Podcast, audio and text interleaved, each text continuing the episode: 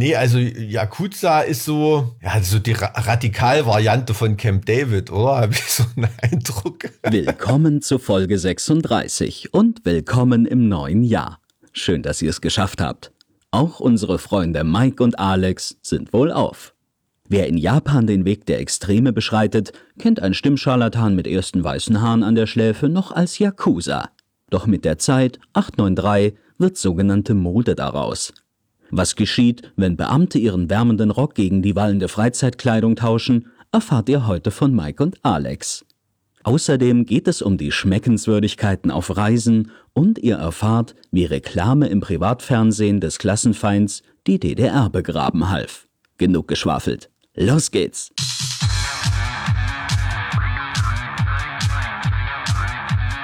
Zart wie Kruppstahl. Mit Mike Oh, und kurz- Alex. Lass mich ganz kurz scannen. Oh, herrje, so.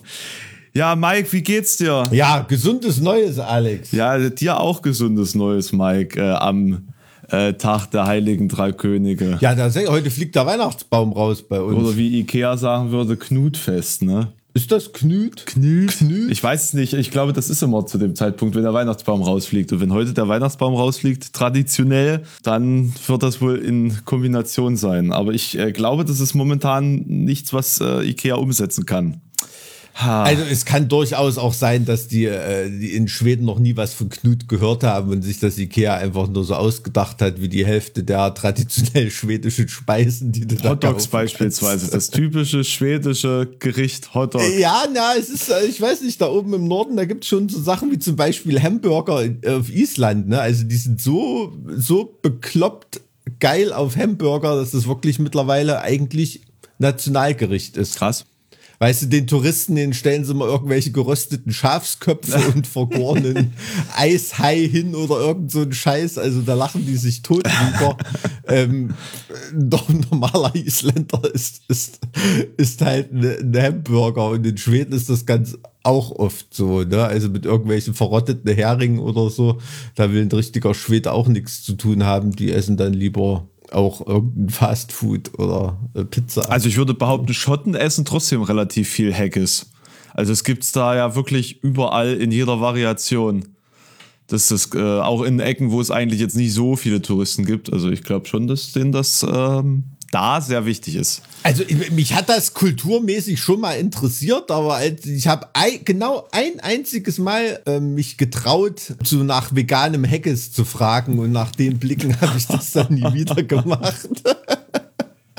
Ich da- dachte nur, ja, müssen wir ja auch irgendwie mal, weil, weil das ist schon manchmal ein bisschen ähm, als Veganer ja, nicht traurig, aber ich glaube, man verpasst da schon ein bisschen was bei der Kultur, wenn man da wirklich nicht alle traditionellen Sachen essen kann. Ne? Ja, Also genau, genau, wenn man sozusagen sich auch mal in Bereiche vorwagt, die, die sehr traditionell sind, dann äh, Ja, oder in einer, in einer mongolischen Jurte zu sitzen und da wirklich original nichts anrühren zu können, weißt Ja. du, noch nicht mal den Tee oder so, das ist dann schon, dann bist du schon so ein bisschen außen vor und, und, äh, das verhindert das noch mehr da einzutauchen in eine Kultur. Das ist, ist klar. Nicht mal den Tee? Ne, ja, da ist auch äh, äh, Jackmilch drin oder so, hm. sowas. Ne? Also da wird meistens nicht mit Wasser aufgegossen. Hm. Naja, egal. Naja, ich meine, wenn du, wenn du eine Zivilisation bist, die völlig auf Pferde sich spezialisiert hat oder, oder, oder eben anderes Tier, Getier, mit dem man da umherziehen kann, dann hast du halt Fleisch.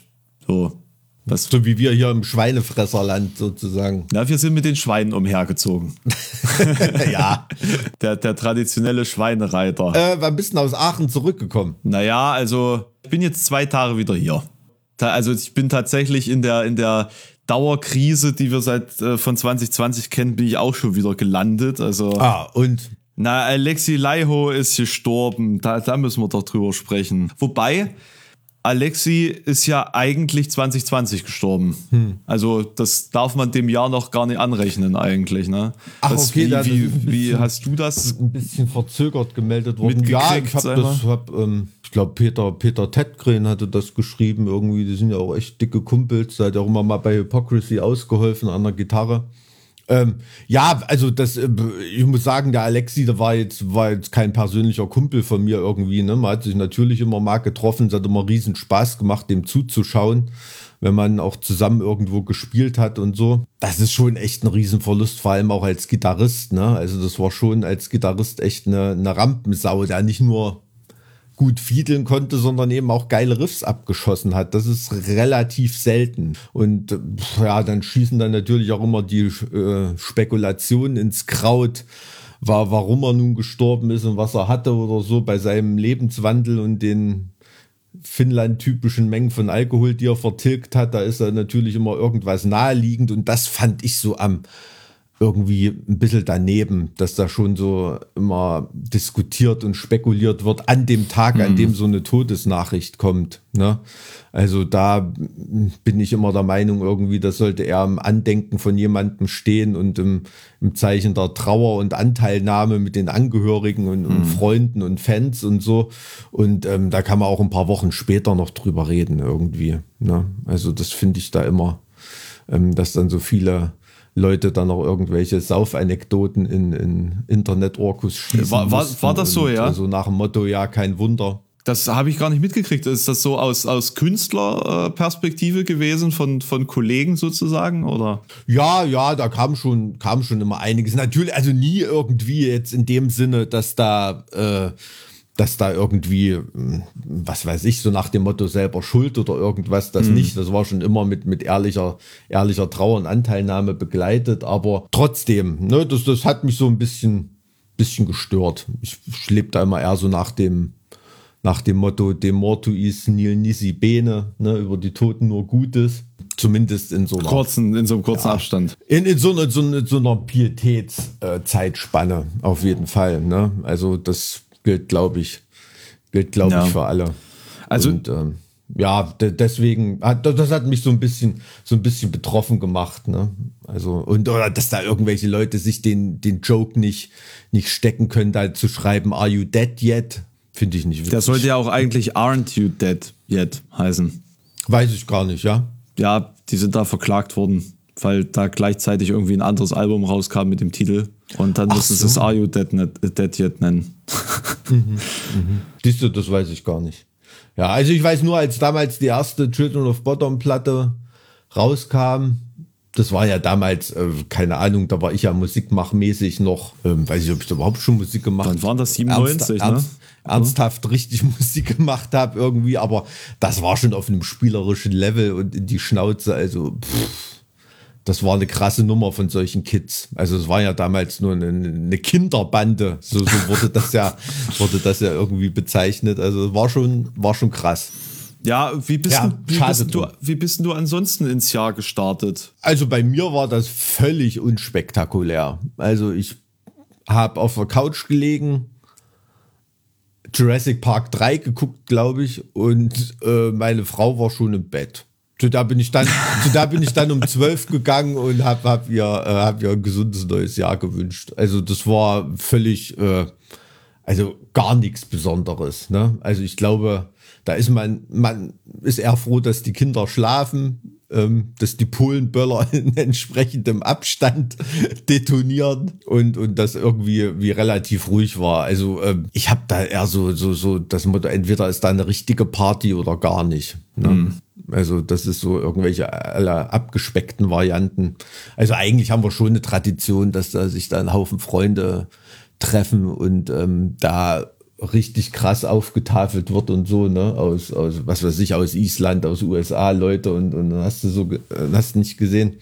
Aber das war ja diesmal nun, nun nicht möglich und da haben wir das auch nicht irgendwie auf Zoom verlagert oder irgendwelche mhm irgendwelche, ja, das fühlt sich alles, alles nur so Derivate, die sich da nicht so richtig, richtig gut anfühlen, ne? Oder? Aber du hast, du hast doch gefressen, oder? In, in Aachen, ich kenne dich doch. Na, also tatsächlich wäre ich auch kein großer Freund gewesen, das auf Zoom irgendwie umzumünzen, weil man ist ja dann trotzdem irgendwie allein in dem Sinne. Hm. Also hm. bin, bin da auch von so Zoom-Partys jetzt nicht direkt der Freund. Ähm, bin ganz froh, dass ich das ab und zu mal jetzt so mit dieser digitalen Taverne da auf Twitch habe. Das, das ist eine ganz nette Geschichte, aber so zum ganz persönlichen Feiern, weiß ich nicht. Nee, ich war bei Freunden in Aachen, bin da extra mal rüber gegurkt. Also wir waren im Endeffekt zu dritt, war jetzt auch keine große Sache, aber ähm, wir haben uns dieses Jahr ja tatsächlich schon ein paar Mal gesehen. Ich glaube, das sind die Menschen, die ich dieses Jahr am meisten gesehen habe, neben meiner Freundin. erstaunlicherweise, vom, vom anderen Ende der, der, der Bundesrepublik her. Und äh, wir hatten so einen japanischen Tischgrill und ähm, haben sozusagen vor Silvester alles Mögliche eingekauft, viel zu viel. Und da hatten wir halt einfach so viel Essen, dass wir uns die nächsten drei Tage komplett nur davon ernährt haben. und äh, dann, also es war, es war schon, also ich äh, ernähre mich jetzt auch gerade nur noch von Salat, weil es äh, sehr deftig war alles. Und, okay, ähm, muss erstmal die, die ja, Arterien wieder, wieder freispülen. Ja, alles, alles freispülen, ganz genau so ist es. So ist es. Ja, du kannst jetzt nicht alles mit Käse überziehen und dann denken, dass du dadurch länger lebst, ja. Ähm, und wir haben dann quasi die Tage alle möglichen Brettspiele gespielt und, und äh, Kartenspiele und äh, Dominion, Siedler von Katan und was es da so alles gibt. Das war tatsächlich sehr cool. Ah, okay. Ich musste, Ähm, ich musste neulich Spaß gemacht ähm, an immer. unseren äh, halben E- Entenhausen-Podcast denken, weil ich habe ähm, irgendwo auf dem Dachboden ein äh, Disney Donald Duck Domino-Spiel aus den 60er Jahren gefunden. Das äh, ist wirklich cool. Also da habe ich, hab ich mich sehr gefreut. Bestimmt ein Sammlerstück. Brr, ja, ja, ich habe natürlich gleich geguckt auf Ebay, ne? ist klar. Aber äh, ist, ist okay. Also scheint da in großen Stückmengen, Stückmengen äh, verkauft worden zu sein. Also es ist, aber ich habe eh nicht vor, das irgendwie zu verkaufen. Ne? Aber das war natürlich in der DDR der 60er Jahre sowas zu besitzen. Das war schon, hm, also lässt sich nicht mal rauskriegen, ob es vor oder nach dem Mauerbau war. Aber Ich wollte gerade sagen, wie, wie bist du da dann überhaupt dran gekommen, ne? Oder ihr, eure Familie. Aber klar, vielleicht vor Mauerbau. Ne? Ja, ach, wir, wir haben ja, ich habe ja schon mal erzählt, also meine, meine Tanten, Onkels und so, die haben ja alle im Westen gewohnt, also wir hatten da keine, keine Versorgungsprobleme. also, Also auch privilegiert eigentlich. in dem Sinne schon, ja, also was den ganzen Konsum angeht, das ist ja auch ein bisschen das, na, was heißt das Traurige? Natürlich bin ich nicht traurig, dass jetzt das System DDR an sich überwunden wurde, ne, und äh, ich heute so leben kann, wie ich lebe. Aber die Leute haben im Prinzip ihr Land ähm, für Konsum verkauft. Ne? Also de, de, den meisten Leuten glaube ich nicht, dass es bei der bei der Revolution in der DDR irgendwie um, um besonders ideologische Sachen ging oder so. Ne? Die wollten einfach geil einkaufen gehen und äh, mit, mit Tui an Ballermann fliegen. Also so, so, so banal das ist. Naja, ein, also- scheint ein Grundbedürfnis des Menschen zu sein, aber ähm, da muss ich halt immer ein bisschen äh, ja, da kriege ich immer so ein bisschen Halskratzen, wenn ich dann diese ganzen Filme sehe, wie das Leben der anderen oder so, als ob da, die werden die Oppositionellen äh, oder werden die DDR-Bürger so dargestellt, als ob da alle oppositionelle Schriftsteller oder, oder Dissidenten waren oder irgendwas, ne? So der stumpfe Schweißer auf der, auf der Werft in Wismar oder der Bauer auf der Scholle in, in Brandenburg, äh, die haben ganz sicherlich nicht so gedacht und denen ging es eher um die 100 Euro Begrüßungsgeld. Also muss man Also ich glaube, es, so es ging halt um mehr Möglichkeiten zu irgendwas, ne? ob das jetzt Konsum ist oder, oder eben die Reisefreiheit in dem Sinne. Also ich würde jetzt nie unterstellen, dass die Leute quasi sich und ihr, ihr Land oder so äh, nur für, für die stumpfe Aussicht auf Konsum verkauft haben. Fände ich Doch, jetzt, haben sie. fänd ich haben jetzt- sie. Also da zu dem Schluss kommen, Okay. kommen viele, kommen viele Untersuchungen. Und also sogar, äh, sogar der Dietrich, Professor Dietrich, der ähm, diese dreibändige Kulturgeschichte der DDR geschrieben hat, ähm, da hat, glaube ich, der dritte Band ähm, heißt dort Konsumgesellschaft. Ne? Also das hat ja, da wechselt zu Honecker war dann so, da hat das auf eine Konsumgesellschaft ähm, umgestellt. Die haben dann Kredite aufgenommen und daran ist ja die DDR auch dann zugrunde gegangen, um den Leuten mehr Konsum zu ermöglichen und dadurch die positive Rückkopplung zur sozialistischen Politik zu erreichen. Aber es ist jetzt vielleicht alles ein bisschen zu technisch. Aber ähm, so, so sieht's aus. Und du musst dir halt auch mal vorstellen, äh, was für eine Situation das war. Ne? Du bist, du, die Leute, hat, es hat ja eigentlich jeder in der DDR Westfernsehen geschaut oder mindestens Westradio gehört. Ne? Und die Realität über eine Gesellschaft, die westdeutsche äh, Konsum- oder, oder marktwirtschaftliche Gesellschaft nur quasi aus der Werbung zu kennen. Von ARD, ZDF und, und haben sogar zu DDR-Zeiten schon, äh, schon etliche RTL empfangen können. Ähm, das musst du dir mal vorstellen, was da vom Bild vermittelt wird. Ne? Ja, vor allem, wenn du es wenn nicht aus deinem eigenen Medienkonsum kennst, also wenn es quasi auch nicht, na, ich möchte sagen, wenn du das Medium Werbung nicht einzuschätzen und zu charakterisieren verstehst. Ja. Und dementsprechend ja. halt nicht äh, den Unterschied wagen kannst zwischen das ist Realität und das ist sozusagen nur die Illusion des Konsums. Ne? Ja, na, diese, diese, diese Na Naivität des, des Ostdeutschen an sich, die ist ja, also ähm, das ist ja das Paradebeispiel der Gebrauchtwagenkauf kurz nach der Wende. Mhm. Ne?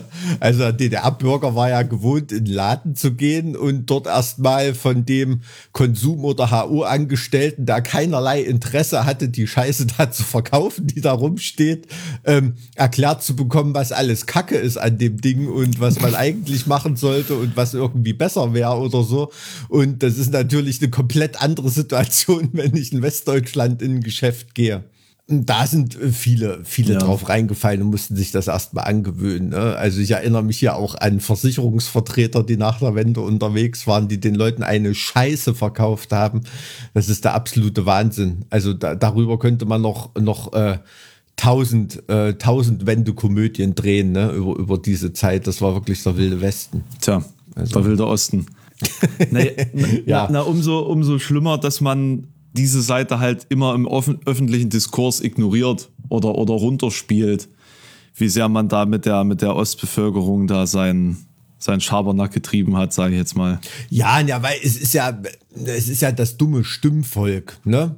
Quasi sind ja nicht die, die Intellektuellen, sind nicht die Politiker oder so, sondern die normale arbeitende Bevölkerung war das, die, die spielt ja jetzt an, wie soll man sagen, an, in, in Festtagsreden und an Feiertagen oder so eher, eher weniger eine Rolle, ne? ne? Also wenn dann wieder zum irgendeinem Mauerfalljubiläum oder so ähm, Wolf Biermann als Stimme, als Stimme der DDR. Äh, oder da Leute, die da gelitten haben, irgendwie äh, wieder zu Wort kommt oder so, da frage ich mich wirklich, was der Mann eigentlich noch von der Rückkopplung hatte zu den Leuten oder damals jemals gehabt hat. Ne? Die haben als Boheme ähm, natürlich Repression erfahren müssen und das ist auch was, was nicht, was nicht wegzudiskutieren ist und, und was der auch mega cool gemeistert hat. Ne? Also dem war wirklich alles scheißegal, dem Biermann, aber der war halt jemand da, wie, wie, ähm, wie man so sagt, da war nur in der DDR gut. Ne? Hm. Jetzt in, in Westdeutschland hm. hat er, kriegt er keinen Fuß mehr auf den Boden rein künstlerisch, dass er irgendwelche Treffer in der Volksseele landet das glaube ich das Tragischste an der Ausbürgerung von Biermann gewesen, dass da diese Künstlerbiografie so unterbrochen wurde dadurch. Hm. Den noch ein paar Jahre in der DDR hätten wirken lassen, der hätte schon noch einen Haufen geile Scheiße gebaut, glaube ich. Naja. Wo, wobei man, glaube ich, auch sagen muss, dass so rein kollektiv gesehen die meisten, die in der DDR groß waren, ja gesamtdeutsch keine Rolle mehr gespielt haben, jetzt mal abgesehen von Karat oder Pudis, aber die haben ja auch nur hier wirklich. Ja, Manfred Krug hat hm. schon Gas gegeben. Dann, also gibt, gibt, gibt schon so ein, gibt schon so ein paar Beispiele. Also die, ich habe das Gefühl, glaub, das war das einfach nicht sexy genug. Also, weil die DDR-Bevölkerung wollte was anderes, was Neues. Hm. Und die westdeutsche Bevölkerung wollte es halt nicht, was da aus dem Osten kam. So. Naja, also ich habe einen, hab einen äh, Kumpel hier, ähm, Ralf von, von Macbeth, von dieser DDR-Thrash-Metal-Band, ne, die da wirklich äh, viel gelitten haben in der DDR, ne, wo Leute in den Knast gegangen sind und so. Der hat immer gesagt, da ist, finde das total befremdlich, so diese Ostalgie, die es da auch so in der, in der ehemaligen DDR-Metal-Szene heute gibt. Ne? Ja. Also, dass da die ganzen DDR-Sachen veröffentlicht werden und sowas, da sagt, ey, wenn wir damals gespielt haben für unser eigenes Zeug, für die DDR-Bands, die eigenen Songs, hat sich kein Schwein interessiert. Die Leute sind ausgerastet, wenn wir, wenn wir Accept Fast as a Shark gespielt ja. haben oder irgendwelche Endtracks-Nummern oder so. Und nach der Wende hat sich für uns auch kein Schwein interessiert. Da haben die Leute alle die Originale aus dem Westen gekauft und das war alles kackegal. Und jetzt kommt das aber so als Nostalgiewelle, also dieser, dieser Rotkäppchen-Effekt kann man es vielleicht nennen, ne? So direkt nach der Wende. Rotkäppchen-Effekt. Hat, hat auch kein Schwein Rotkäppchen gesoffen, ne? Jetzt ist es durch immer noch die treue Kundenbindung, die sich da zu DDR-Zeiten aufgebaut hatte, ne? Ähm, das ist natürlich Gold wert. Das kann, konnte keine andere Marke irgendwie auf, aufweisen in dem umkämpften Markt. Und so also ähnlich ist das jetzt auch mit Putis und Karat und, und, und was weiß ich oder so, ne? Da hat sich nach der Wende hat sich für die auch kein Schwein interessiert. Jetzt kommt so als Nostalgie zurück, finde ich gut.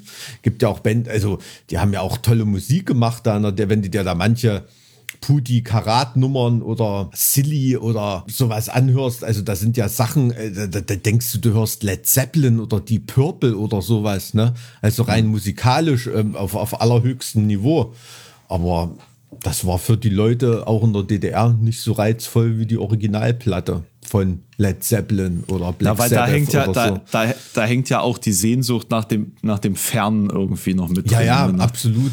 Absolut. Und das, das kann man vielleicht auch heute noch so ein bisschen vergleichen, ne? dass natürlich Künstler, wenn sie aus, äh, aus Schweden oder aus den USA kommen oder so, auch gerade im Metal mehr abgefeiert werden als eine Band, die aus Bautzen kommt oder, oder, oder aus, ja, oder aus Osteuropa oder, oder irgendwas, ne? Also, Man kann Bautzen auch nicht intellektuell aussprechen. Das ist halt auch nochmal. Ah, Ich wollte jetzt nicht wieder Bautzen dissen irgendwie. Also Bautzen ist echt cooler, als man es im landläufig immer so annimmt. Haben geilen Senf, muss man wirklich sagen. So, okay, jetzt haben wir das eine Argument gebracht. Was gibt's noch in Bautzen? Es ist eine schöne Stadt, nett, ja, das stimmt. tolle Umgebung und es gibt auch cool, also einige, also auch nicht coole Leute, das stimmt schon.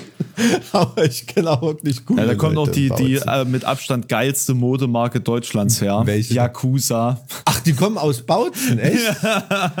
Echt? Also das ist also das ist wirklich immer ein Qualitätsmerkmal, ne? Also Mhm. wenn jemand mit so einem mit so einem oder diese diese äh, das sind ja fast all Overprints Jogginghosen von Ya- Yakuza, Mhm. also da da habe ich wirklich immer einen Eindruck, also das, das erklärt sich mir jetzt auch. Ich habe mal echt einen Eindruck, die fahren mit dem Handwagen rüber auf den tschechischen Dragonmarkt oder nach Polen, ähm, laden dort, was weiß ich, für 50 Cent pro Jogginghose oder Klamottenstück laden die sich die Karre voll, lassen das in irgendeiner hutzlichen polnischen Siebdruckwerkstatt veredeln, in Anführungsstrichen. Und dann, dann hauen die das raus an ihr Publikum, ne? An die, an die Revolutionäre dieser Welt. Also, ähm, nee, also Yakuza ist so, ja, so die Ra Radikalvariante von Camp David, oder? So. Radikal Camp David. Das ist eine sehr gute Umschreibung. Ja, genau das ist es. Also es ist dasselbe Prinzip mit diesen ganzen Texten und Nummern und irgendwelchen Botschaften ver versteckten, Hm. äh, aber eben in viel mehr gedruckt, ne? in überall drumherum und ähm, ja. Ja, also das, Also, also das wer ist- mag, wer mag, soll sich mal die Website anschauen und das äh, Model. Ich glaube, die haben nur ein einziges Model für alle Klamotten. Es, oder, oder zwei vielleicht. Das ähm, ist ein sehr guter, ein sehr gutes Gesamtbild. Also Ich habe mich immer gefragt, was passiert, wenn du in Japan mit solchen Klamotten rumläufst. Ich bin mir nicht sicher, ob Leute, die Yakuza tragen, nach Japan fliegen. Ja, das ist, ich laufe ja auch nicht in Süditalien mit einem Drangheta-T-Shirt rum oder, oder irgendwie sowas. Also ich kann mir vorstellen, dass da so die, ich sage mal, die richtigen Gangster davon vielleicht gar nicht so begeistert sind, oder? Naja, gut, die Leute sind ja auch meistens tätowiert, das fällt dann ja gar nicht auf. Aber ich muss auch ehrlich gestehen, dass die Leute, die ich immer im Kaufland sehe mit Yakuza-Klamotten oder so, sind ganz wenige dabei, denen ich jetzt offen ins Gesicht sagen würde, dass ihr T-Shirt scheiße aussieht. Ne? Also das sind schon oft ganz schöne Okolyten, die, die äh, aufgepumpt sind. Aber ja, gut. Was will man da? Aber das kommt aus Baut, siehst du, wir haben gar nie Gedanken drum gemacht, wer das kommt. Ich dachte, das ist irgendein, irgendein osteuropäisches Geschwurbel. Aber gut, da ist ja Bautzen auch nicht so weit entfernt. Nee, also ich, ich finde, das passt eigentlich ganz gut. Ja. Wie sind wir denn jetzt da drauf gekommen? Das ist ja, das ist ja schon wieder. Ich weiß es nicht, aber ich kann jedem nur, nur empfehlen, nochmal, um auf dem Thema zu bleiben. Camp David, Klamotten, Yakuza, so, so die, die, die, Brei- die intellektuelle Preislage, einfach mal die Messages auf den Klamotten sich durchzulesen, was so dabei rumkommt. Ne? Irgendwie established 1936 Polar Expedition. Ähm, Horse Race Camp, äh, bla bla Ja. bla, ne? Also da ist ja irgendwie, ist ja irgendwie alles. Das ist textiler, textiler Dadaismus. Textiler Dadaismus. Ich glaube, das war irgendwann mal so in der Zeit, als äh, mit 40er auf die Idee gekommen sind, dass sie auch coole Aufdrucke auf ihren T-Shirts brauchen. Und dann halt ein mit 40er sich gedacht hat, ich mache jetzt coole Aufdrucke für ein T-Shirt. Ja, Und na, dann- was, ich, was ich bei Camp David immer noch so tragisch finde, ist ja der Ossi, der Ossi Drulf oder, oder, oder der, der Wessi Günni zieht das ja so an, wenn er, wenn, wenn Mama sagt, hier kommt, zieh dir mal ein gutes Hemd an oder einen guten Pullover oder sowas, dann haben die so ihr, ihr Camp David äh, Kragenpullover Ja, das- das oder irgendeine Genau. Jacke. Und äh, so Yakuza ist ja noch so Leisure, Freizeit, keine Ahnung, damit latsche ich jeden Tag in, in die, in die, in die Muckibude, ne? Ja, die ziehen das aber auch an, wenn es darum geht, was Feines Ja, anzuziehen. ja, aber Camp David ist so oft, oft für viele so der feine Zwirn. Weißt du, so, so, so, ja, wenn, wenn man in in Yachtclub vielleicht geht, so in einen Proletarier-Yachtclub ähm, oder das Gefühl hat, man müsste sich ein bisschen besser anziehen. Und, und dazu dann so eine marmorierte Jeanshose. Ja, genau, genau. Und eine ne, ne gesteppte Jacke noch jetzt im Winter. So diese ganz fein, wie Mhm. heißen diese Jacken, diese ganz fein gesteppten Jacken, die die meisten auch immer, immer aus dem QVC-Verkaufsfernsehen im Partnerlook anhaben. Äh, Pärchen, ältere Pärchen. Die, die kenne ich nur in Funktionsjacken. wa- was so aussieht wie so ein Exoskelett fast. Das so ein bisschen, so diese Oh, bisschen genau, die- steiferen, gesteppten. Ge genau, die so richtig, die so richtig aussehen, wie als ob du der, der Michelin-Mann wärst. Ja, äh, wie gesagt, ich habe eher so das Gefühl, Camp David zieht man schon mal an, wenn man mal in Rewe einkaufen geht und nicht in Kaufland. Ne? Also das ist so, den, den Eindruck habe ich ein bisschen. Aber naja, ansonsten, ansonsten, was willst du machen? Bist du, musst du jetzt eigentlich schon hier 15 Kilometer rechnen bei dir? Wie ist denn bei Ja. euch im Ja. Echt? Ist Halle?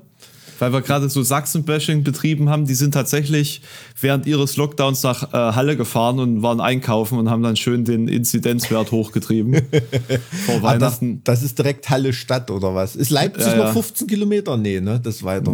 Nee, nee, das ist schon weiter. Es ist halt, also ich finde es schon irgendwie ziemlich deprimierend, dass man dadurch jetzt quasi den höchsten Inzidenzwert hat, den man überhaupt jemals hatte jetzt hier in der, in der Stadt. Und bis jetzt lief es eigentlich alles ganz cool und kaum kommt dann so eine Einschränkung, ist es bei uns dann halt mies. Ne? Also Mhm, das ist schon irgendwie deprimierend. Ich glaube, das ist für ganz viele auch so eine, so eine psychologische Barriere. Ne? Also wenn ich überlege, wie oft ich 15 Kilometer jetzt in den letzten Monaten weiter von zu Hause weg war als 15 Kilometer, das war gar nicht so oft. Ne? Aber wenn man es auf einmal so auf dem Tableau als Vorschrift vor sich hat, äh, da, da hat das nochmal irgendwie eine ganz andere Wirkung, glaube ich, oder? Ja, das Problem ist halt, 15 Kilometer sind auf über Land, sind das ja, also es, du kannst dich ja in der Stadt trotzdem komplett frei bewegen.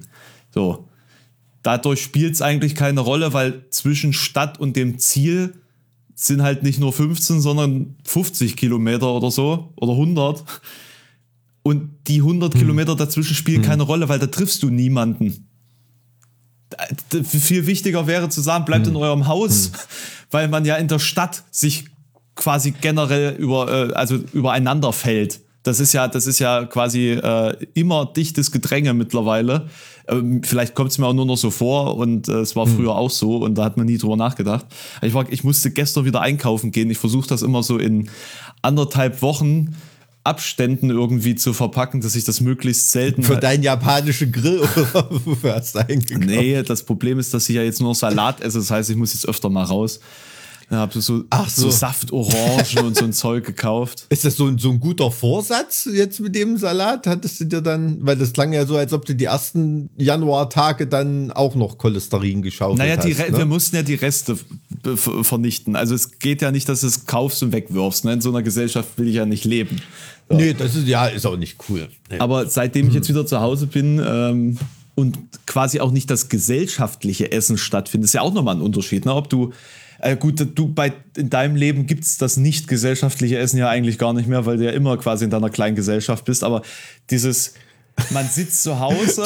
da geht's aber nicht immer kultiviert zur Sache. Ich habe gestern erst wieder ein Frischkäsebrot von der Wand gepult. Also alles. Äh,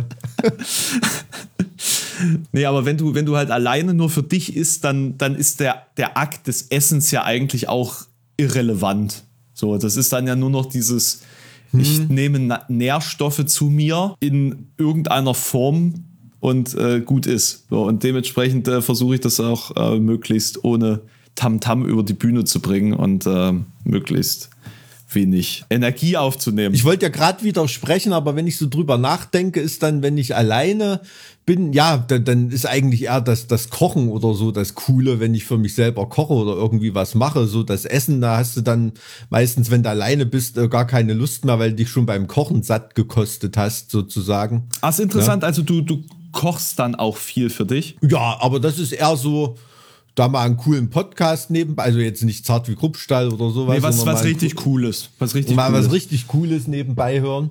Apropos, an, an, an, der, an der Stelle äh, ein, ein äh, sehr interessantes, ähm, interessanten Vorschlag für dich. Ich weiß nicht, ob du es gelesen hast. Ich hatte es über Weihnachten mal geschrieben. Ein Podcast, den ich momentan sehr gerne höre. Ich bin jetzt tatsächlich auch offiziell Podcast-Hörer, ist der Soziopod. Das ist ein, das, soll das an Soziopath angelehnt sein? Oder? Äh, ich hoffe, es wäre auf jeden Fall ein sehr schönes, ähm, sehr schönes Wortspiel. Ähm, erscheint jetzt nicht so häufig, aber es wird sich sozusagen mit Philosophen auseinandergesetzt und das so ein bisschen allgemein verständlich erklärt. Äh, und ich bin da über eine Folge über Hannah Arendt bin ich da rein gestolpert. Und es ist tatsächlich sehr gut gemacht. Und vor allen Dingen wirkt es deswegen auch sehr gut, weil der äh, Intellektuelle der Runde ein sehr gutes Mikrofon hat. Das ist bei uns ja umgedreht. Und die, die Witze sind auch besser. Also von daher. Ja, na gut, was soll ich mit dir über die Banalität des Bösen reden? Das ist, du kommst aus Halle, du bist mit der Banalität des Bösen jeden Tag konfrontiert. Aufs Härteste. Aber na, Hannah Arendt war schon eine coole Sau, auf jeden Fall. Da hast du mir mal die, die Actionfigur geschickt, ne? Irgendwie. Fand ich, fand ich sehr, sehr lustig. Auch die, die, die Accessoires, die da, ähm, die da noch äh, dazu waren. Ich, ich, ich, finde es ja, ja sehr interessant, dass man tatsächlich auch mit Vorlesungsskripten äh, unsterblich werden kann. Also da, das war damals, war, war das ja noch so, so die, die, die, Form des wissenschaftlichen Diskurses. Ne? Also heute, heute schlafen ja die meisten Leute nur auf irgendwelchen Preprint-Servern und, und äh, hast du nicht gesehen, aber ähm, große, große politische Umwälzungen oder Debatten oder so, die wurden ganz oft durch Vorlesungsreihen an, angestoßen. Also ich kam da nur, weil ich mich mit der DDR-Geschichte beschäftigt habe. Also viele viele Dissidenten, ähm, ähm, Professoren und so weiter ähm, haben da zum Beispiel Physikprofessoren oder so, die haben da ähm, so die Naturwissenschaft in, in gesellschaftswissenschaftliche Betrachtung rumgebogen und haben da, haben da Vorlesungen gehalten und so weiter. Also gerade dann, als die, diese Wissenschaftlerprognostik aufkam in 60er Jahren, das war mal so ein Wissenschaftszweig, der da ganz hoch gehandelt wurde. Also Wie, wie hieß der? Prognostik. Also im Kapitalismus hieß das sozusagen Zukunftsforschung und im Sozialismus Ja. Prognostik, weil ähm, ja eigentlich feststand, wissenschaftlich gesichert war, dass der Sozialismus, Kommunismus sich durchsetzen wird. Deshalb war das nur eine Art Prognose, wann das wie passieren wird. Jetzt mal ganz verkürzt dargestellt. Und ähm, ähm, total interessant. Also da haben deshalb äh, ist es auch ein Phänomen, dass gerade in der DDR viele ähm, viele Naturwissenschaftler Dissidenten, äh, Dissidenten waren. Ne? Ist ja bei Sacharow in, in, in, in der Sowjetunion auch nicht anders gewesen. Ne, zum Beispiel. Also das, ähm, und da haben Vorlesungen immer richtig reingeknallt, ne, weil das natürlich dann auch echt eine, gerade bei ähm, Hannah Arendt war da jetzt auch nicht irgendjemand, damals schon nicht. Und ähm, da ist natürlich auch die Zuhörerschaft entsprechend illuster. Ne? Da sind dann Studenten am Start, die dann irgendwann in 10, 20, 30 Jahren die Koryphäen auf ihren Gebieten sein werden. Und ähm, da wirft man dann natürlich schon einen ideologischen Samenbomben-Treibsatz äh, da, da in einem entsprechenden Auditorium vor. Ne? Also das ist heute, wo Diskurse eher so in Schlagzeilenlänge stattfinden, ist das eher weniger der Fall. Ne? Also ich habe auch Ich wollte wollt gerade sagen, ich glaube, ich glaube tatsächlich, dass sich das da ein bisschen gewandelt hat, einfach der Ort, wo dann die Befruchtung mit Ideen stattfindet. Also ich kann mich wirklich noch dran erinnern, als ich, das ist wieder eine Geschichte aus dem Krieg, ne? Als ich ähm, so Mitte, Mitte, Ende der 90er angefangen habe, Jura zu studieren, da waren auch noch alte Jura-Professoren. Die haben da wirklich gerade bei Verfassungsrecht und so, wo es auch ein bisschen kontrovers wird, ne? Die saßen, die haben da, haben ihre Meinungen geäußert, haben da so ein paar spitze ähm, Bemerkungen abgefeuert oder irgendwas und haben so in die Runde geguckt und es ist nichts passiert in einem Hörsaal mit 400 Leuten, ne? Und da haben die sich drüber aufgeregt, ne? Die haben gesagt, na, wir haben mit den Professoren gestritten, wir haben uns angeschrien, fast auf die Fresse gehauen, wir haben auf den Treppen gesessen und diskutiert und irgendwas und, und sie sie sitzen hier mit der Frankfurter Allgemeine, gucken sich die Aktienkurse an, wollen bestmögliches Examen, um, um in eine, um in eine äh, Top-Kanzlei zu kommen. Und das war's dann irgendwie. Deshalb haben wir damals nicht Staatsrecht oder Jura studiert. Ne? Da, das mhm. war so, mhm. so, das sind so die letzten, die letzten von diesen Generationen waren da noch so als Professoren unterwegs. Das hatte ich da als Ausläufer noch so als Unmutsbekundung mitbekommen. Ne? Also so dieses glattgeschliffene, was dann noch mehr mit Bologna-Prozess eingetreten ist. Ähm, Wollte ich, also ich hätte jetzt eher ja. gesagt, dass das tatsächlich durch diese Umstrukturierung des Studiums passiert ist, aber wenn das tatsächlich durch, also wenn du sagst, dass es bei dir schon so war, dann scheint dem ein, ein langwierigerer Prozess zugrunde zu liegen. Aber vielleicht war das auch einfach eine Zeit, in der in der man generell nicht so zerrissen war. Weißt du, was ich meine? Ja, so vielleicht, ja, vielleicht waren Feindbilder und so noch einfacher zu erkennen. Also ist ja bei mir auch so, ne? Also haben wir auch schon tausendmal drüber gesprochen. Also ich fand äh, Regierung Merkel, Angela Merkel, fand ich schon immer scheiße. Und, und wenn du, wenn du dich jetzt hinstellst und, und, und das sagen würdest oder so, da wirst du sofort in eine Richtung gedrückt, als ob du hier bei Pegida oder irgendwelchen Hygienespaziergängen mitläufst oder so, ne? Ähm, es ist halt alles viel, viel mehr viel, viel mehr schwarz-weiß geworden und, und viel, viel mehr Aspekte, die, die auf einzelne Aspekte einwirken. Das, das, das finde ich irgendwie zum Kotzen. Mhm. Ne?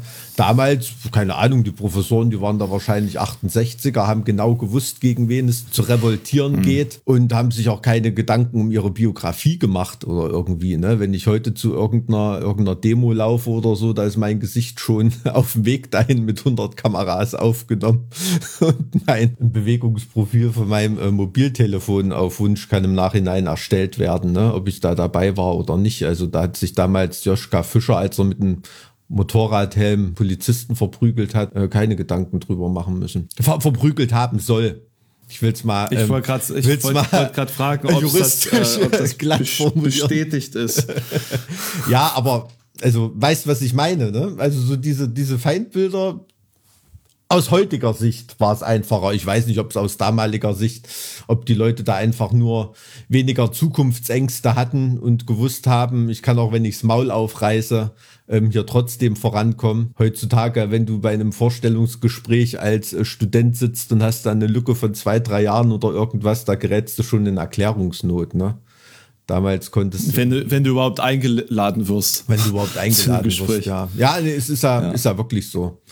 Also dieses ganze Durchgestyle von studentischen oder nicht nur studentischen, ne, auch anderen Lebensläufen, ähm, das geht mir schon echt gehörig auf den Sack. Da ich habe auch miterlebt, dass da bei Auswahlgesprächen für, äh, für bestimmte Studiengänge oder so von den Studenten verlangt wird, dass sie ins Ausland gehen, sonst kriegen sie gleich einen Minuspunkt. Hm.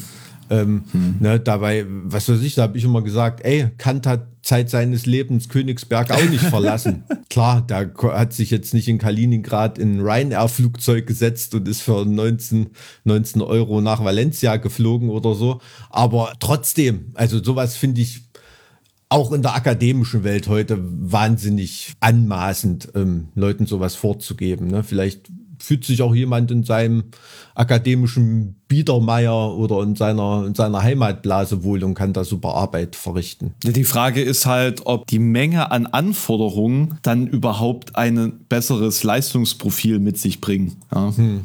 hm. Also ja, nee, die, die, Frage, stimmt, die, ja. die Frage ist ja, was, was braucht man, was soll die Person mit sich bringen? Ähm, und und äh, das, das, was du damit auch mehr oder minder ja abprüfst, prüfst, ist die Bereitschaft zur Leistungserbringung am Ende des Tages. Ob dazu dann noch die, die wissenschaftliche Tiefe oder Trennschärfe oder so in diesem Charakter mit angelegt sind, das äh, kannst du ja damit auch nicht abfragen, sage ich mal. Ne, nur, dass du quasi sehr viel bist. Das ist ja das Ding, weißt du? Also, das ist ja. Ähm da kommt jemand zu einem Vorstellungsgespräch und es wird geguckt, was Verwandterabzeichen der auf der Kutte ja, hat. Ob genau. er da mit dem Auto hingefahren ist zu den Stationen, mit dem Fahrrad, ob er die sich bei Ebay bestellt hat oder, mhm. oder was die Selling Points in seinem Lebenslauf, wie die erworben wurden oder so, spielt oft gar nicht so eine große Rolle. Ne? Also wie du sagst, es wird geguckt, was bringt die Person mit und nicht welche Person bringt was mit. Ne? Ähm, und, und das finde ich ganz oft, klar wird immer jedes Mal, wenn du irgendwelche Interviews mit Personalern oder solchen Leuten liest, da wird immer gesagt, ja, wir achten schon auf die Person, auf die Zusammensetzung unseres, unseres Teams und, und bla bla bla. So ein Gelaber kommt da immer, ne? Aber wenn du da mit Leuten redest, die von Vorstellungsgesprächen frustriert sind oder so, da wird ganz oft trotzdem die einfache Schablone draufgesetzt und dann, dann werden, werden die eingestellt und nicht derjenige, der irgendwie mal zwei Jahre in Tibet zu Fuß unterwegs war. Ne? Weil was nützt dem das als Key Account Manager oder so? Wäre ja ne? auch irgendwo Also, schlecht, wenn er zu viel Erfahrung im Leben hätte, als dass er sich der Direktion unterstellt, sage ich jetzt mal. Ne, nicht, dass der dann hinterfragt und seine Ja. eigenen Wege gehen möchte irgendwo. ja, ich glaube, ich glaube, das spielt schon, spielt schon auch eine Rolle. Aber also ich, ich finde das immer lächerlich. Also was viele Personaler so vor Gelaber ablassen und wo man dann sieht, wie dann Auswahlentscheidungen getroffen werden. Also auch wenn man mal die Position hat, da auf der Seite der Auswählenden zu sitzen und nicht nur bei Vorstellungsgesprächen, da geht dann hinter den Kulissen geht dann ein ganz normales ja, Bromborium los, ein ganz normales Protokoll wird da abgefahren und dann sind alle super Soft-Skill beteuernden Sachen, die da gesagt wurden und zu denen sich bekannt wurde, spielen da wieder keine Rolle mehr. Ne? Ist einfach so. Das ist schon, schon wirklich eigenartig und, und dass da die, die jungen Leute in so eine Schablone gepresst werden und ihre Lebensläufe da durchstylen, das liegt mir wirklich schon ganz, ganz lange quer im Magen. Dann wird halt wirklich nur wird halt nur Menschmaterial produziert, was einen PISA-Test cool ankreuzt und, und dann in Statistiken super auftaucht als abgeschlossener Akademiker oder so. Und ähm, die Person, ob der dann glücklich bei seiner Arbeit ist oder genau. Na, das, das spielt ja wirklich keine Rolle, also ob, ob jemand glücklich ist. Aber ich glaube, das ist auch etwas, das hat nie eine Rolle gespielt, oder? Also ich weiß nicht, also ich glaube bei vielen, bei gerade bei den Studentenrevolten, wenn du so von 68ern oder in 70er Jahren oder selbst in 80ern, wenn du da noch redest, ähm, ich glaube, da hat schon für viele eine Rolle gespielt, was, was, sie, was sie in ihrem Leben wollen, ähm, dass sie das so nicht wollen, nicht in diesem Hamsterrad und irgendwie, glaube ich schon. Und, und heute sind so viele versessen, in dieses Hamsterrad einzusteigen, ne? ähm, ziehen sich dann noch spezielle Hamsterrad-Handschuhe äh, äh, Schuhe an und, äh, und, und optimieren das eben, um in, im, in diesem Hamsterrad Ja, ähm, ja. super mitzulaufen, ne? Ähm, laufen zu können. Und, und darum, das ist nicht mehr das Ziel, aus diesem Hamsterrad auszubrechen. Das, das finde ich so ein bisschen schade. Vielleicht, weil du aus diesem Hamsterrad nicht mehr rauskommen kannst. Also ich meine, was, was willst du denn jetzt noch tun, um außerhalb dieses Jochs der, des Algorithmus und der gesellschaftlichen Beugung existieren zu können? Puh, also es gibt, es gibt Leute, die haben keine Wahl, na, natürlich, also die, für die soll das auch nicht von oben herab klingen oder so, aber es gibt ganz, ganz viele Leute, die einfach nicht wissen wollen, dass sie eine Wahl haben. Ne? Also für die einfach rumkotzen und meckern, unglücklich sein, einfacher ist, als das Leben in die eigene Hand zu nehmen. Ja, aber kannst, kannst du das? Kannst du dein Leben noch in die eigene Hand nehmen? Ja, also wenn man das in einer Gesellschaft wie unserer nicht kann, dann kann das, kann das keiner auf der Welt. Wa- Was kann dir denn passieren, wenn du auf die Fresse fällst? Was passiert dir denn? Nee, ich, ich meine das jetzt tatsächlich ganz anders. Was kannst du tun, dass du tatsächlich selbstbestimmt das für dich erreichen kannst, was du erreichen willst? Weil selbst jemand wie wir beide, selbst wir sind doch komplett abhängig von den, von den Regularien der Systeme, in die wir uns hineinbegeben haben.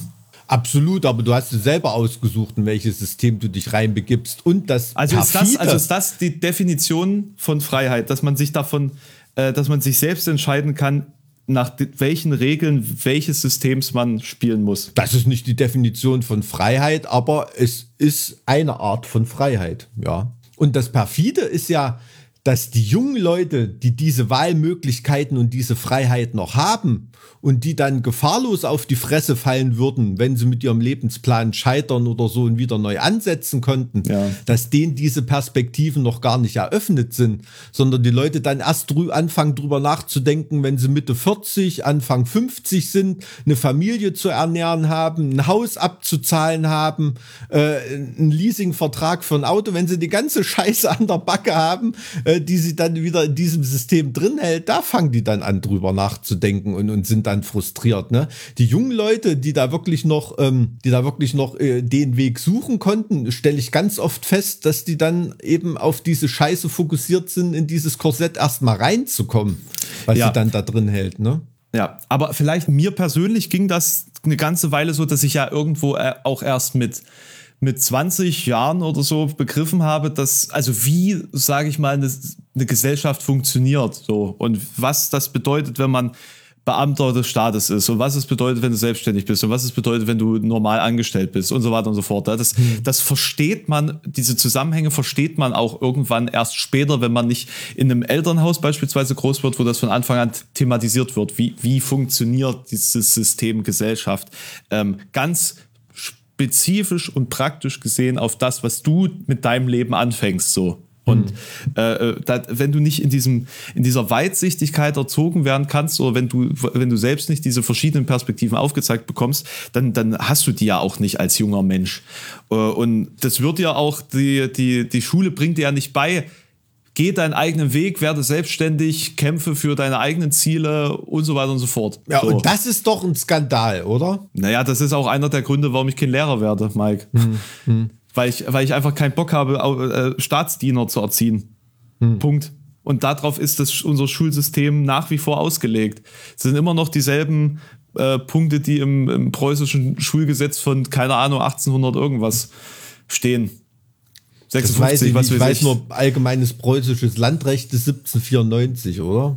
Ja, egal. Das, das hat damit nichts zu tun. Ich habe da mal ein Seminar drüber gehalten und habe aber dummerweise meine Präsentation dazu gelöscht, wo meine ganzen Fakten drin standen. Sonst hätte ich das nebenbei mal aufgerufen. In Preußen ist es ja auch erst vorwärts gegangen, als der 1806, die, als, als sie die Fresse voll gekriegt haben und gemerkt haben, ups, wir sind gar nicht mehr so vorne dran, äh, wie wir eigentlich dachten. Ähm, Napoleon ist irgendwie fresher unterwegs. und äh, äh, ähnlich ist das ja heute auch irgendwie. Ne? Deutschland denkt immer noch, sie sind in so vielen Sachen Ja. irgendwie spitze und ähm, glauben immer noch, es sind Sachen innovativ, die es mal vor 30 oder 40 Jahren waren. Äh, Stichwort äh, Digitalisierung durch Fax. Ähm, jetzt gerade in der Corona-Krise. Also das ist so irgendwie die, weiß ich nicht, so dieses Leitmotiv für mich, ne? dass uns Faxgeräte durch diese, durch diese Corona-Krise begleiten. Ähm, Finde ich total Wahnsinn. Wirklich. Also es ist. Naja, schl also schlimm genug, dass, dass ich noch mit einem Teleprompter unterrichtet wurde. Regulär, normal. Dass das quasi das Mittel zum Abschreiben war. Der Teleprompter im Jahr 2000 und bis wann habe ich Unterricht gehabt? 2013. Oh. Ja, also ich habe äh, Wo, wo PowerPoint de facto ja schon ein alter Hut war. Also Ende der 90er, als ich meine ersten Hausarbeiten abgegeben habe, habe ich in den Seminaren waren Leute, die haben noch ihre Hausarbeiten mit Schreibmaschine geschrieben. Das ist kein Witz. Das war Ende der 90er war das noch so. Krass. Und da war es noch ein Riesending, einen Platz da im Computerpool an der Uni zu kriegen oder so, ne? Wo du da irgendwie was, was, was schreiben konntest. Hat dann noch nicht jeder einen Computer zu Hause gehabt. Und äh, das Gefühl hat man, das sieht in vielen Ämtern immer noch so aus. irgendwie. Ähm, naja, was soll's? Wie sind wir jetzt eigentlich da drauf gekommen? Ich habe keine Ahnung, ich glaube, es hat doch jetzt schon jeder ausgeschalten, weil, weil das Thema bestimmt sehr, sehr dröge ist für alle. Mich würde ja tatsächlich mal interessieren, in welchen äh, Arbeits- oder äh, ja, in welchen Arbeitsverhältnissen sich unsere Zuhörer befinden. Also was da eigentlich so deren Das stimmt. Lebensrealität ist. Ob das, ob das jetzt äh, mehrheitlich Beamte sind, äh, die das neben der Arbeit hören, weil es irgendwas zu tun geben muss. äh, oder Alter, ey, ohne Scheiß, ich kenne äh, ohne Mist dieses Baumann und Klausen Beamtenbild, was du hier immer vermittelst. Jetzt, jetzt mal ohne, jetzt mal ohne Scheiß. Also es sind Leute, die müssen sich über manche Sachen nicht so viel Gedanken machen, aber ich kenne wirklich keinen, der eine faule Sau ist. Ich wollte jetzt nur mal zur Ehrenrettung schreiten. ich komme aus einer Handwerkerfamilie. Für, für Handwerker sind Beamte im Schnitt alle faule Säue. Und also, sorry, aber Also haben wir hier gerade ein Standesproblem. also ja. es ist halt, es ist halt echt so. Ich habe in meinen Ferien habe ich auch irgendwelche zwei Meter hohen Aluminiumfenster aus irgendwelchen asbestverseuchten Häusern geschleppt. Und dann erzählt mir irgendjemand, der äh, heftet, äh, locht und, und äh, wegstellt, dass er einen harten Job hat im Vergleich dazu. Sorry, aber ich habe da leider einfach ein anderes Bild, einen anderen Blick auf diese ganze Thematik. Ja, ne? ja, das heißt Und ja nicht, dass jeder, der jeder, an einem, nicht noch härter arbeiten jeder, muss. jeder, Natürlich jeder, der an nicht. einem Schreibtisch sitzt, kann froh sein, dass er das darf. So, Punkt. Das ist erstmal grundlegend. Ja, aber das heißt doch nicht, dass, die, dass, dass man da nicht froh ist. Also das möchte ich ja nicht. Also das glaube ich, also ich kenne sehr viele, die einfach komplett frustriert sind von ihrem Leben und das, obwohl sie eigentlich schon an einer Position sind, für die sie ja eigentlich froh sein können im Roulette Ja, die werden Lebens. aber von ihrem Leben auch frustriert als Besamer im Kuhstall oder als, äh, was weiß ich, Sargschreiner oder, oder irgend sowas Sinnstiftendes. Äh, Gregor Gysi hatte übrigens, glaube ich, ähm, als Besamer im Kuhstall gearbeitet vor seinem Studium. Meine Familie hat auch Särge produziert früher. ja, Erdmöbel. Ne? Er Erdmüll. In der DDR hieß es Erdmöbel. Gibt Ja. sogar eine Band, die so heißt. Ja, genau, ich, ne? wollte ich gerade sagen. Ganz genau, ja. Ja, ja. Ähm, aber das finde ich cool. Also mich würde auch mal interessieren, wer uns überhaupt so zuhört. Was für ein berufsständisches oder ob man noch in der Schule ist oder studentisch oder vielleicht äh, sind wir nur in Kitas auf Sendung, keine Ahnung. Da- Das, das Gebrabbel sozusagen, die die Kinder beruhigt. Ja, also wir haben festgestellt, die, wir können zwar nichts damit anfangen, aber die Kinder schlafen davon ganz gut ein. Alles klar, ähm, lass mal Schluss machen für heute hier. Will- Willst du mich jetzt loswerden, ja? Ja, ich noch, ich noch mehr Zielgruppen vergraule durch meine. Ja, du, das ist einfach deine, dein, deine äh, Amtsterminzeit ist gerade abge. Wir haben hier noch mehrere Leute warten vor der Tür. Ja, ja. Dann äh, trage ich mich schon mal äh, für die Beantragung meines nächsten Einwohnerparkausweises an. Äh, Alles klar. Wo ich äh, zwei Monate im Voraus mich anmelden muss und wieder ein Jahr drauf warte, dass der dann ausgestellt wird. Ähm, mein Lieber. Du bist, glaube ich, eher die Art von Typ, die da zwei Anwohnerparkausweise für, für, fürs Auto beantragt. als, als BMW-Fahrer brauchst du ja auch zwei Parkplätze. Ja. ja, natürlich. Ist richtig. Da. Nicht, dass noch jemand eine Schramme dran macht. Ich gucke jeden Tag, ne? Echt? Ist es noch so? Hast du schon den ersten schlimmen Kratzer? Weil so auf, auf Gitarren, Autos und sowas ist halt der erste Kratzer ist halt echt eine böse Erfahrung, ne? Nee, tatsächlich glücklicherweise nicht. Aber ich muss ganz ehrlich sagen, ich, es konnte auch nur in einem Corona-Jahr sein, dass ich mir ein Auto mit weißen Ledersitzen gekauft habe. Warum? Naja, weil sobald ich das erste Festival besuche, Ach so. wird's halt eklig. Also, hm, hm, tja.